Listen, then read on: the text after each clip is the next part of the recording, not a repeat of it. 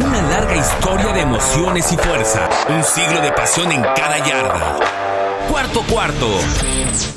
Amigos, qué gusto saludarles. Después de unas semanas de vacaciones, nos dimos un descanso aquí en este podcast de Cuarto Cuarto. La verdad es que nos da muchísimo gusto estar de regreso para platicar de la NFL. Sí, ya está en marcha la pretemporada y la temporada regular está a la vuelta de la esquina. Así que estamos de vuelta, Rafa Torres, Jack Hades, un servidor Alejandro Centeno, bajo la producción de Rodrigo Fernández de la Garza, mejor conocido como Fo, listos para seguir platicando de este deporte que tanto nos apasiona.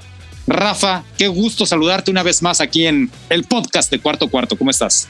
Hola Alex, bien y tú, el gusto es mío, muy contento de estar de regreso. Jack, ¿cómo estás? Saludos a Fo en la producción, a todos los amigos que nos han estado preguntando que cuando regresábamos, pues ya estamos aquí, regresamos para la pretemporada como fue la promesa. Y listísimos, listísimos Alex, Jack, para tener una nueva temporada pegada y siguiendo de cerca todo aquí en el podcast de Cuarto Cuarto. Exactamente, Jack, por supuesto también con el gusto de saludarte después de varias semanas que no lo hacíamos. Aquí estamos de vuelta. ¿Cómo estás, Jack? El gusto es completamente mío, Alex, Rafa, muy contento, estamos muy bien. Y bueno, ya saben, buenos días, buenas tardes, buenas noches. No importa qué hora nos escuchen, lo importante es que los podamos acompañar en cualquier actividad y que hablemos del tema y el deporte que más nos gusta y apasiona, la NFL, que está entrando pues prácticamente al, al, inicio, al momento calientito, donde ya empiezan a acelerar motores. Y lo que vamos a hacer en estos primeros episodios pues es un resumen rápido de dónde están los equipos en cada una de las divisiones para entender cuáles son las expectativas, ¿no? Por supuesto.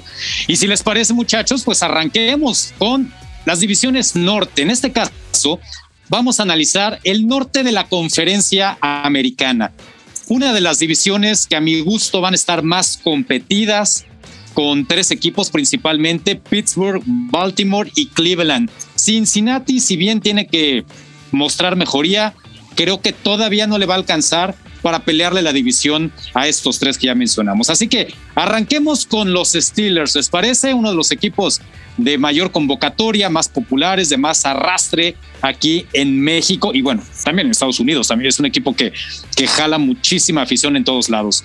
Jack, estos Steelers que el año pasado se cayeron al final de la temporada, después de haber iniciado 11-0 la temporada, vinieron a menos. ¿Qué podemos esperar de ellos? ¿Cómo analizas lo que hicieron en esta pretemporada los acereros? And the Steeler fans who made the trip and remain As usual, have a little cheer on the road here. Pues creo que en general lo que te diría es que se viene un año complicado para los acereros, Alex. Independientemente del mal cierre que tuvieron a la temporada regular y que al final por poco y no calificaban a la postemporada, si te pones a pensar, perdieron mucho muchísimas piezas importantes. Por un lado, Bob Dupree, que me parece que en el costado defensivo era fundamental. Lo mismo a nivel cornerbacks, por ahí Steven Nelson y Mike Hilton también sensibles. Donde encuentro además peores bajas es en la línea ofensiva. Se retiró Marquis Ponzi, dejaron ir a David de Castro, Alejandro Villanueva, a Matt Failer. Básicamente te vas a encontrar con cuatro nuevas caras en una de las líneas ofensivas que por lo general habían sido interesantes en la liga. Así es que creo que se vienen momentos complicados para los Steelers. Ben Roethlisberger parece que podrá ser a lo mejor o pinta para hacer su última temporada. Eh, y mismo tema, ¿no? Como arrancó la campaña pasada, quizás parecía que todavía podía durar un, poco más. Sin embargo, para cómo se dieron las cosas en el momento final, eh, Parece, parece, complicado que pueda seguir aguantando. ¿Qué podemos hablar de adiciones importantes? Pues te diría que para sustituir la falta de Bob Dupree, en la agencia libre se trajeron al veterano Melvin Ingram, que en una buena temporada puede ser interesante. Por otro lado, a nivel corredores, la falta de James Conner o el haberlo dejado ir, la sustituyen con uno de los novatos más interesantes en la posición, Najee Harris. Y finalmente, en la línea ofensiva, Trey Turner viene a tratar de apuntalar como garda. Así es que en términos generales, te diría que los acereros tuvieron una temporada baja complicada, el, digamos que lo más interesante quizás es su primer selección en el draft. Ya después compensaron también con un centro Kendrick Green y por ahí empezaron a, agregar elementos como Body Johnson.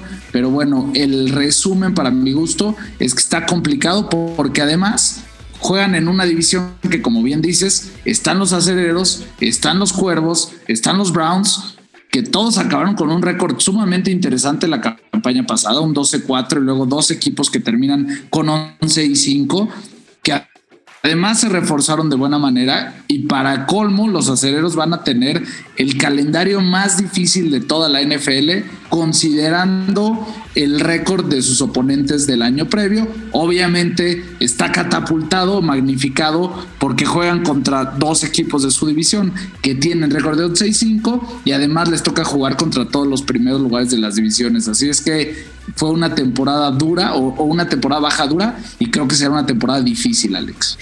Interesantísimo, ¿no? El análisis, eh, coincido contigo en la cuestión de la línea ofensiva, cómo la van a poder suplir, cómo van a, pues a cambiar por completo, ¿no? Esta línea ofensiva a lo que estábamos acostumbrados es una de las grandes incógnitas. Ahora, Pittsburgh lleva dos victorias en esta pretemporada, ¿no? Le ganaron el juego del Salón de la Fama a los Vaqueros, le ganan a Filadelfia, así que Pittsburgh, al menos en pretemporada, pues está mostrando bien, Rafa.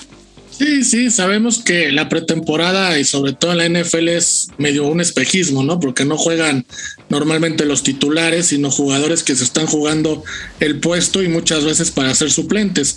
Habrá que ver cómo les va en la temporada. A mí la temporada regular de los Steelers eh, se me hizo el 11-0 un espejismo, la verdad. Creo que ese no es el verdadero nivel y no creo que lo vayan a tener. Creo que lo que vimos en la segunda mitad de la temporada es lo que veremos de los Steelers en la próxima. No creo que sean candidatos, ya lo estaremos platicando, a ganar la división y mucho menos los pondría como candidatos a, a ganar la conferencia. A mí me encantó lo que hicieron seleccionando a Najee Harris. Imagínense, ¿no? Un corredor con apellido Harris en Pittsburgh, bueno, pues te recuerda a la leyenda Franco, pero ahora este muchacho Najee Harris de Alabama tendrá la responsabilidad de, de hacerlo.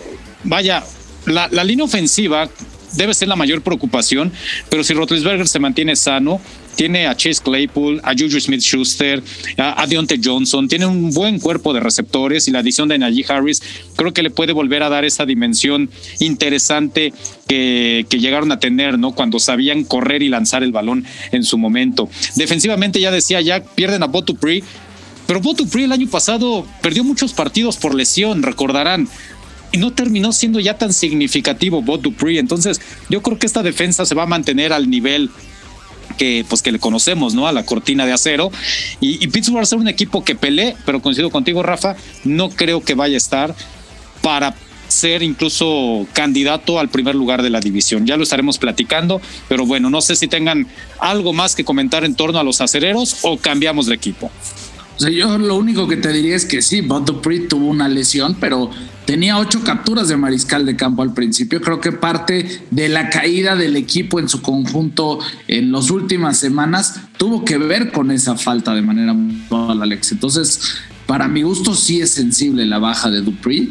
Entiendo por qué en el momento final pues pareciera no serlo tanto, porque pero pero si te pones a pensar los últimos partidos de Dupree o hasta donde Dupree jugó, ganaron absolutamente todos. Sí, tienes razón, tienes razón. Y, sí, creo que esa baja terminó afectando a esta defensiva en la parte final, como bien señalas. Y bueno, pues habrá que ver cómo lo sustituyen, ¿no? Por ahí Robert Spillane, eh, sigue Devin Bush, Alex Highsmith. Bueno, pues son los hombres que, que ahora se hagan cargo, ¿no? De, eh, como linebackers junto con TJ Watt, que, que, bueno, pues es un es más un ala defensiva que un linebacker TJ Watt, pero bueno, va a ser interesante lo que presenten los acereros en ese sentido. Pero interesante también lo que presentan Cleveland y Baltimore. Y arranquemos ahora con los Cuervos de Baltimore, Rafa, un equipo que pues eh, siempre está como candidato al menos a llegar a playoffs. Lamar Jackson hace dos años fue el MVP de la liga, el año pasado como que de repente generó ciertas dudas. Este año otra vez el equipo de los Cuervos creo que van a estar ahí, ¿no? Peleando por el título de esa división. Jackson trying to escape and run for it, and he's got it more. Lamar Jackson, a 48-yard touchdown run by Jackson. Sí, sí, Alex. Para mí, los Baltimore Ravens es uno de los equipos más polémicos de, de la NFL, por lo menos en esta etapa de Lamar Jackson. ¿Por qué? Porque con Lamar Jackson han ganado 30 partidos de temporada regular, solo han perdido 7. Como bien dices, fue MVP hace dos años de, la temporada. Eh, tienen un récord de promedio de puntos de 31.2 en la temporada regular y normalmente juegan muy bien y demuestran un poderío ofensivo impresionante en la temporada regular. Su problema viene en los playoffs. En playoffs, en tres partidos que ha jugado Lamar Jackson, en tres temporadas diferentes, apenas suma 32 puntos. El promedio de puntos que suma en toda la temporada regular, eh, aquí lo hacen tres puntos. ¿Y qué han hecho para tratar de mejorar esto? Bueno, sumaron al guardia de Cincinnati, Kevin Circler, para tratar de proteger un poquito más a Lamar Jackson. Sumaron a Sammy Watkins, el receptor de Kansas City, y su primer pick en el draft fue Rashad Bateman, un, receptor también de Minnesota, de la Universidad de Minnesota. Eh, los corredores eh, llega Nate McCarry, se fue Mark Ingram segundo, no creo que tengan problemas ahí, se quedan Dobbins y Edwards, que me parece un tándem sumamente respetable, además de Lamar Jackson, que lo podríamos considerar entre comillas como corredor. Watkins firmó por un año y cinco millones, por lo que veo van a tratar de mejorar esa parte, sobre todo los pases largos, que fue lo que más trabajo le costó a Lamar Jackson la temporada pasada y cuando se vuelve un equipo unidimensional tienen bastante problemas. Se fue Will Smith segundo, se fue Des Bryant, no creo que tengan problema, creo que mejoraron incluso el cuerpo de receptores con estos dos que, llegaron. Sus receptores han rankeado en las últimas temporadas en los últimos lugares, tanto en yardas por aire y en, en, pases, en pases recibidos por segunda temporada consecutiva. Ese es el gran problema. La línea ofensiva sufrió muchos cambios. Se fue Orlando Brown, se fue Matt Suara, pero llega Alex Villanueva, el que decía Jack de Pittsburgh, se fue al eterno rival que son los Ravens. Llega también Jawan James, Kevin Sittler. Hubo cambios importantes en esa posición, al grado que ningún liniero que jugó en el último partido de playoff con Buffalo que perdieron regresará, por lo menos no en la misma posición en la que jugó ese partido. Ese es el punto débil que tenía. A la defensa es increíble, pero de todas las temporadas que ha estado Harbaugh como head coach, en todas la defensa ha terminado mínimo en el top 12 en cuanto a puntos recibidos y yardas recibidas. Siempre encuentra la manera de estar ahí, de estar presente. Perdieron a Najik Ngaku, de, se fue de, free agent a Las Vegas. Perdieron, perdieron también a Boss Matthew. Creo que estas dos pérdidas son importantes. Entre los dos tuvieron nueve capturas de coreback la temporada pasada. Pero regresa Calaris Campbell. Con él creo que pueden sustituir un poco. Aún así creo que están un poco cojos en esta posición. Eh, tienen un calendario al principio un poco sencillo entre comillas, entre comillas, y cuando se pone complicado es al final. Siete de los últimos ocho partidos serán contra equipos que estuvieron en el playoff la temporada pasada. La gran duda, la gran pregunta de este equipo es cómo van a jugar los playoffs. Creo que la temporada lo han hecho muy bien, no tienen problema.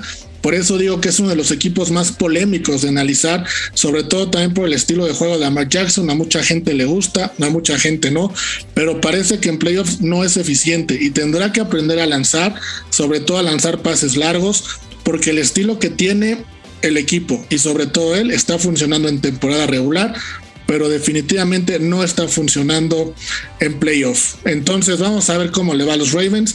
Insisto, en temporada no creo que vayan a tener mucho problema.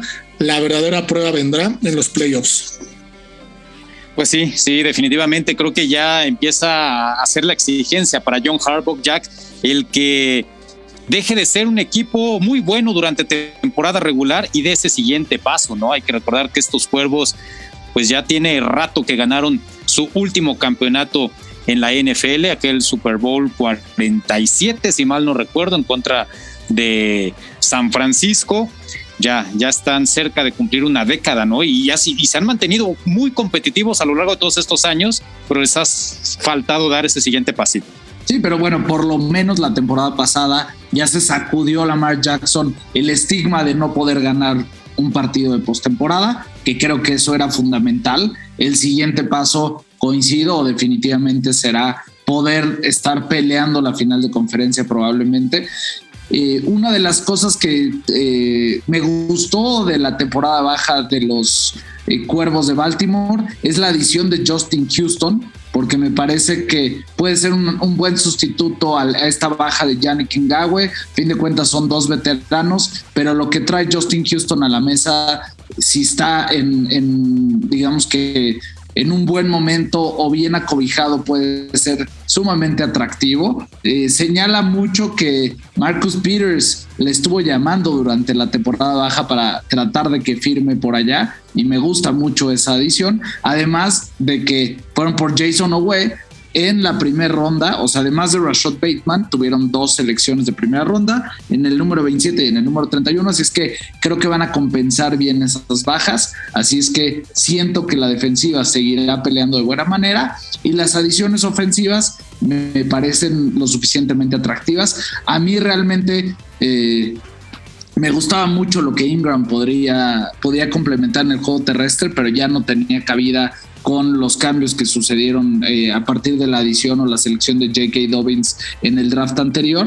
Y a nivel receptores, creo que sí existían más alternativas en la agencia libre que Sammy Watkins, aunque por lo visto es alguien que suele ser acompañado de buena fortuna en los equipos en los que está a partir de que abandonó Buffalo.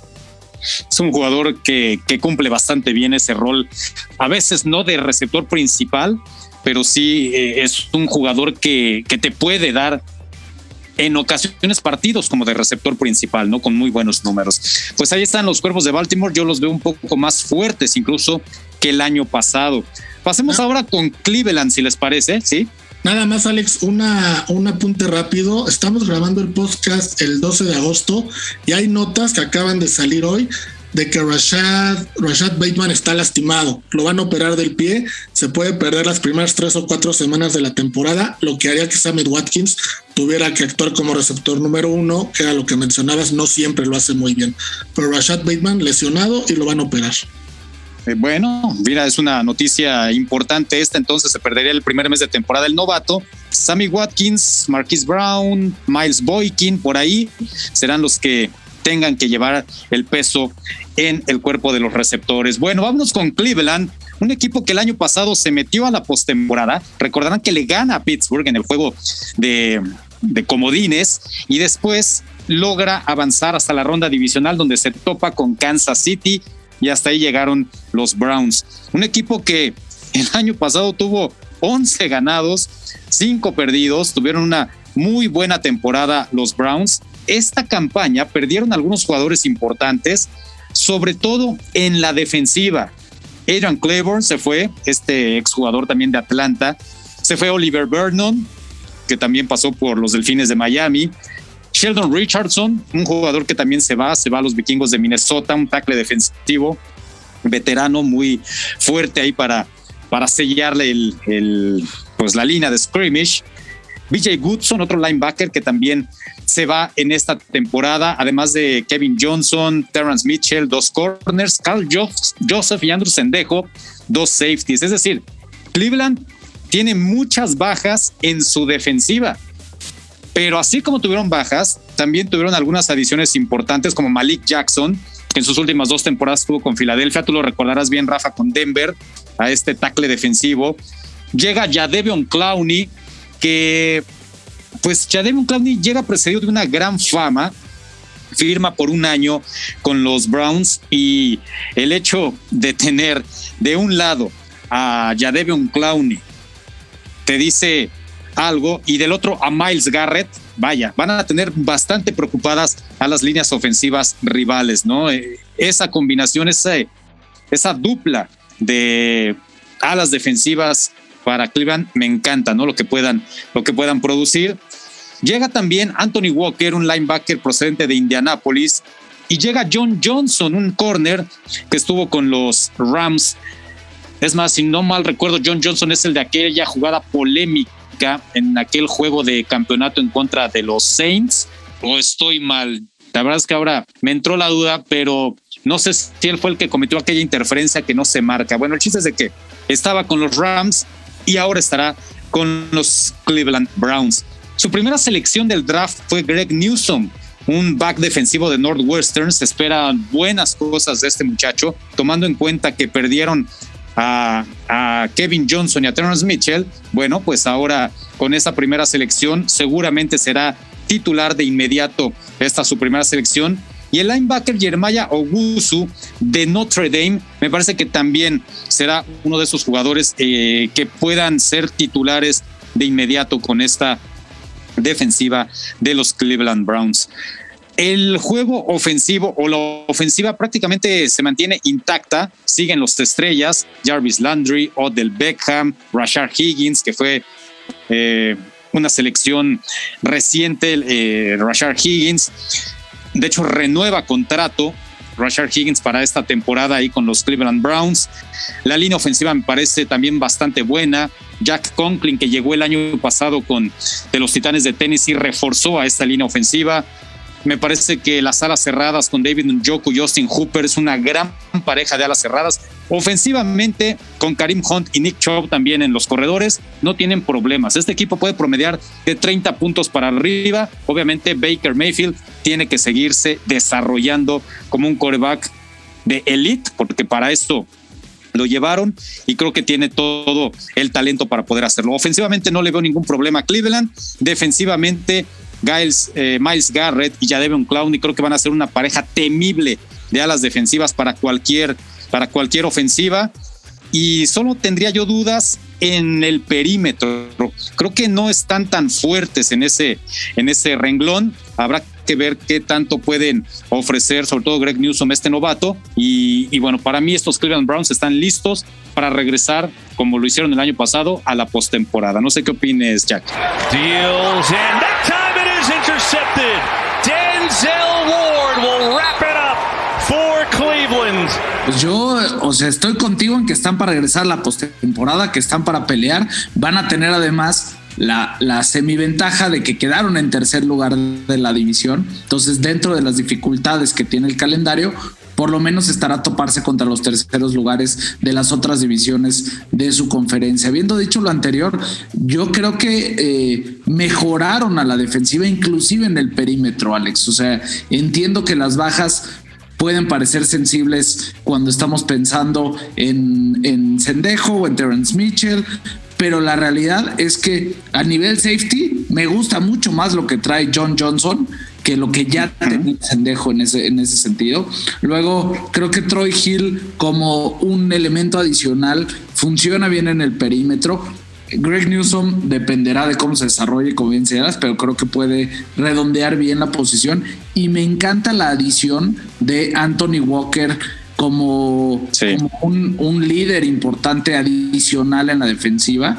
Y el, como bien dices, que Jadavion Clowney sea el segundo te habla de lo que puede suceder. Obviamente ha quedado a deber en muchas ocasiones ya el, ex miembro de los Tejanos y luego de los Seahawks de Seattle, pero siendo el segundo a bordo y yo creo que también ya entendiendo que este es, no, no quiero llamarle su último tren, pero sí creo que es su última oportunidad de lucir para volver a tener un contrato multimillonario y multianual. Así es que creo que las condiciones están dadas eh, si piensas que además de que tienes a Denzel Ward ya como un corner y del otro lado estamos hablando de un jugador como Miles Garrett, cuando empiezas a pensar, eh, no sé si, si, si lo tienen visto, pero John Johnson y Troy Hill juntos jugaban en el equipo de, los Rams, que tuvo una defensiva muy interesante el año pasado y, fueron el jugador número uno y número dos en snaps.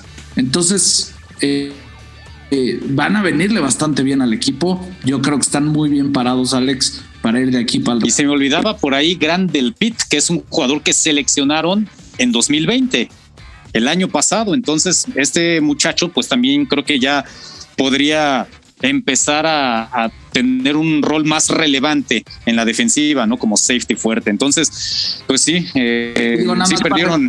El que cometió el error fue Nickel Robbie Coleman Exactamente, sí, tenía esa duda. Qué, bueno que me recuerdas. Nickel Robbie Coleman fue el de aquel castigo con los, con los Rams. No sé por qué. No recordaba el nombre y pensé que era John Johnson, pero bueno, pues ahí está entonces. Gracias, Jack.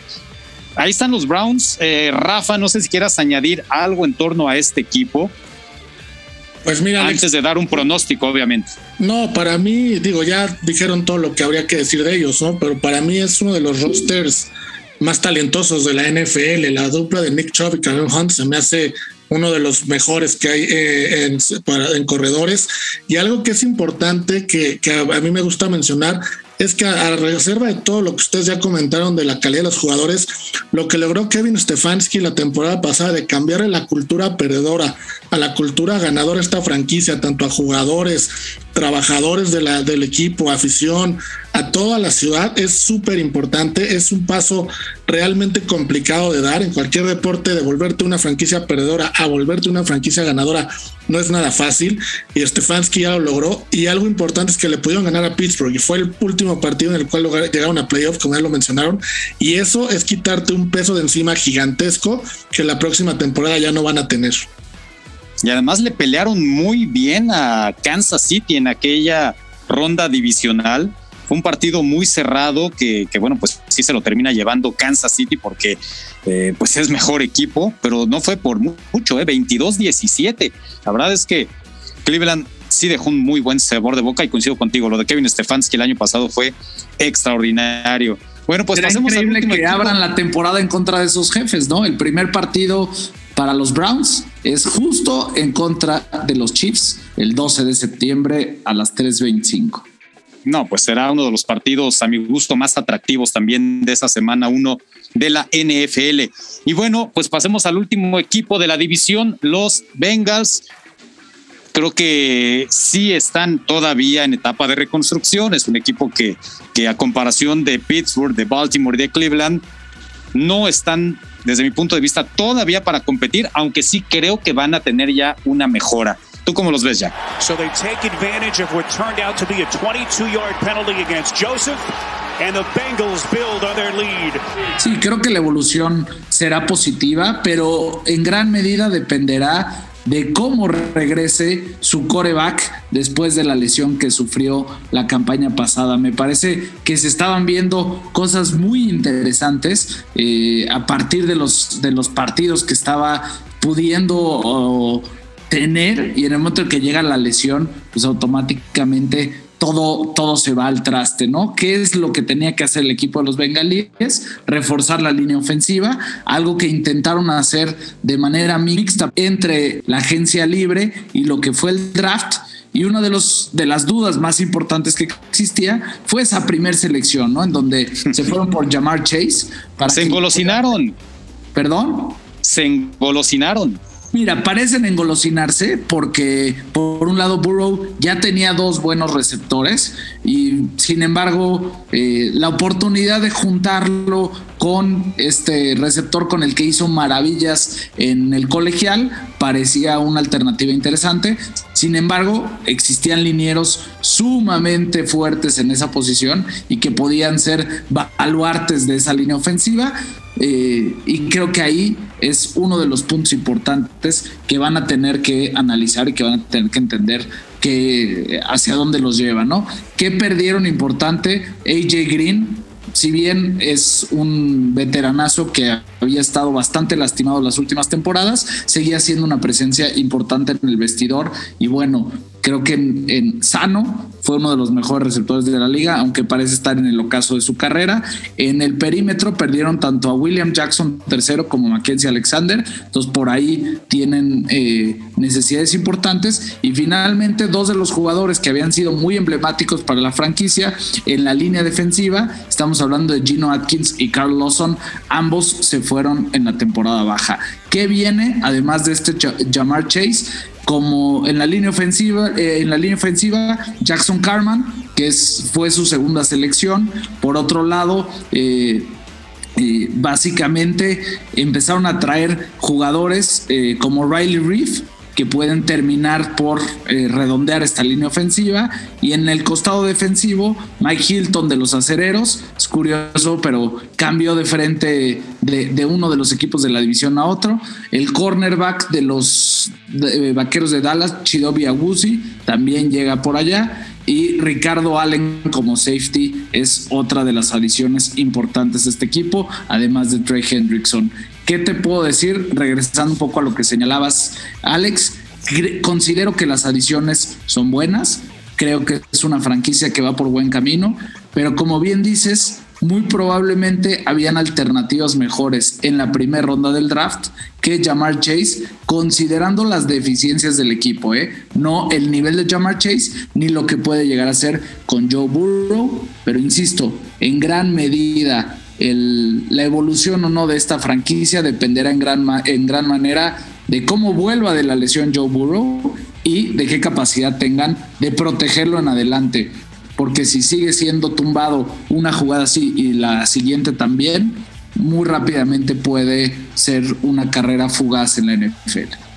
Sí, es, es preocupante eso si se presenta, ¿no? Joe Burrow, pues estaba, yo creo que siguiendo el draft con esa disyuntiva, tomar a Jamar Chase, jugador al que ya conoce y con el que hizo gran pareja, o un liniero ofensivo que lo ayudara a, a tener pues mayor protección al final se decidieron por llamar Chase. Yo creo que pues, van a ser una gran mancuerna estos dos, pero les surgía más un liniero ofensivo. A lo mejor pensando ya para la próxima temporada, pues seguramente reforzarán en ese sentido. Eh, Rafa, ¿quieres agregar algo de Cincinnati? Pues prácticamente ya dijeron todo y estoy de acuerdo. Nada más en lo personal, a mí lo de llamar Chase me encantó, entendiendo, como dice Jack, las deficiencias que tenía Cincinnati. Aún así, creo que pocas veces en la historia de la NFL se te da esa oportunidad de juntar a tu coreback y a tu receptor que fueron estrellas en colegial y sobre todo estando jóvenes en sus primeros años de temporada de, de carrera, cuando en teoría van a ser los mejores. A mí eso me encantó, entiendo lo del dinero ofensivo, pero creo que después lo podrán conseguir con una gente libre o en algún intercambio. Y no sé si me vaya a malinterpretar, pero Cincinnati de los equipos malos se me hace el más bueno. Creo que de los equipos que no van a calificar y que van a estar abajo, se me hace el mejor y creo que van a tener un avance importante.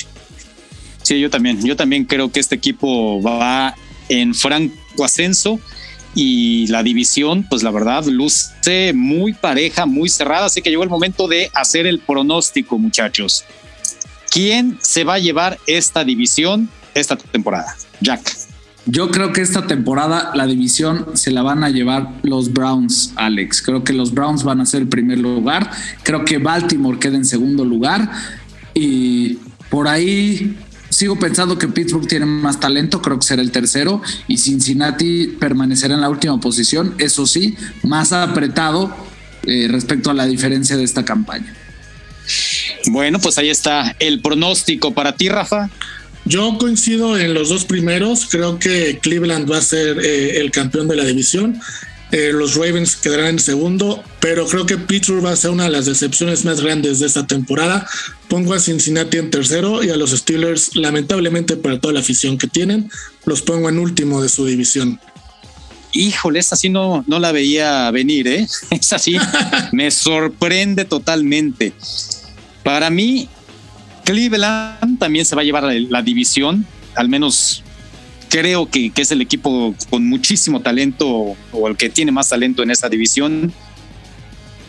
Híjole, la verdad, dudo mucho entre Pittsburgh y Baltimore, ¿no? Otra vez va a ser un agarrón por la, no sé, eh, el darle a Lamar Jackson el beneficio de la duda una vez más, los voy a poner como segundos Pittsburgh tercero y Cincinnati cuarto, aunque Cincinnati ya va a aspirar no sé, al menos a seis o siete victorias esta temporada, ¿no? Creo que ya va a ir apretando mucho más el equipo de los Bengals. Entonces, los tres Cleveland, ¿eh?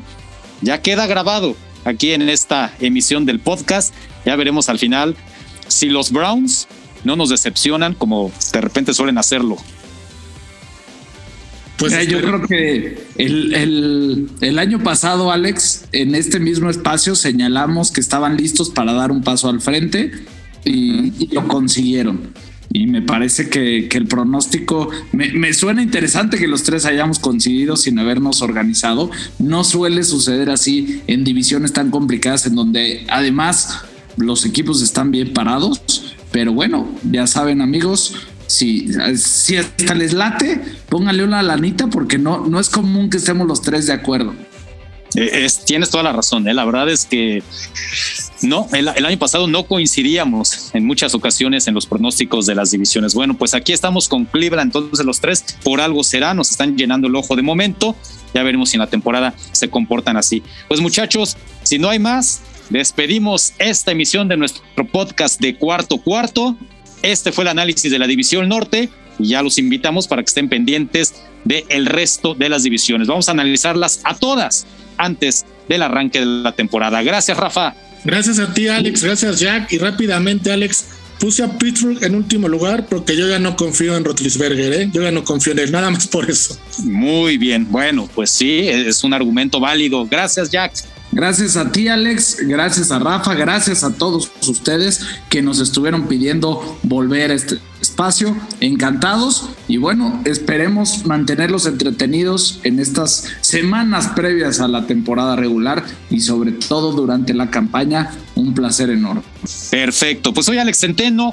A nombre de todo el equipo, a nombre de FO en la producción, muchísimas gracias. En los próximos días analizaremos el norte de la Conferencia Nacional. Ya tienes la información del fútbol americano. Ahora disfruta de una semana de adrenalina en los emparrillados de la NFL. Cuarto cuarto.